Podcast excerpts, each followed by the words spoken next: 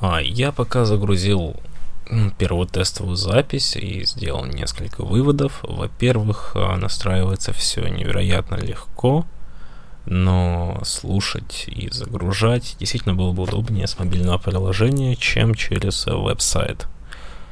А плюс можно загружать только в MP3 и M4A, чего я, к сожалению, не сделал изначально и записал в AEC, но в любом случае смог конвертировать.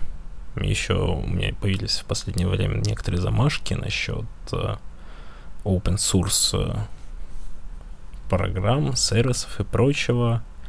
И поэтому у меня некоторое есть недоверие к этому сайту, но при этом оно бесплатно и выдает э, весь необходимый функционал. И стоит попробовать еще подгружать эту RSS-ленту в Google подкасты, там, не знаю, SoundCloud, прочее. Но это пока не суть важно. Это разве что для прослушивания, а прослушивать буду только я. А что еще? Еще вывод, что записывать можно вполне себе без студии. Единственное, надо иметь более-менее нормальный микрофон, который у меня имеется в наличии. Это петличка боя BM1, которая подсоединена к смартфону, где пишется в стандартном приложении диктофона без какой-либо обработки, и это качество уже лучше, чем у некоторой части ютуберов, где ничего не понятно. Естественно, это касается очень мелких каналов.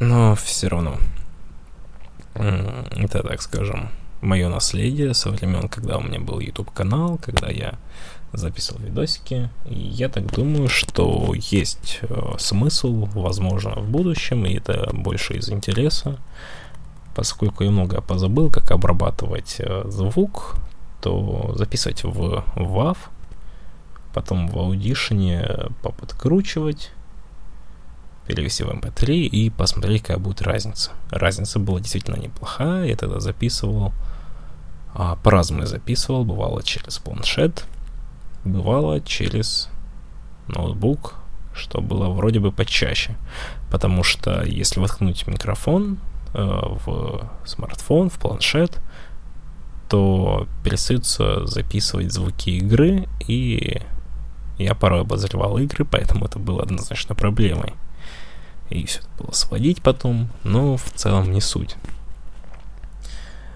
А, весь э, канал с подкастами я представляю себе в разряде импровизации.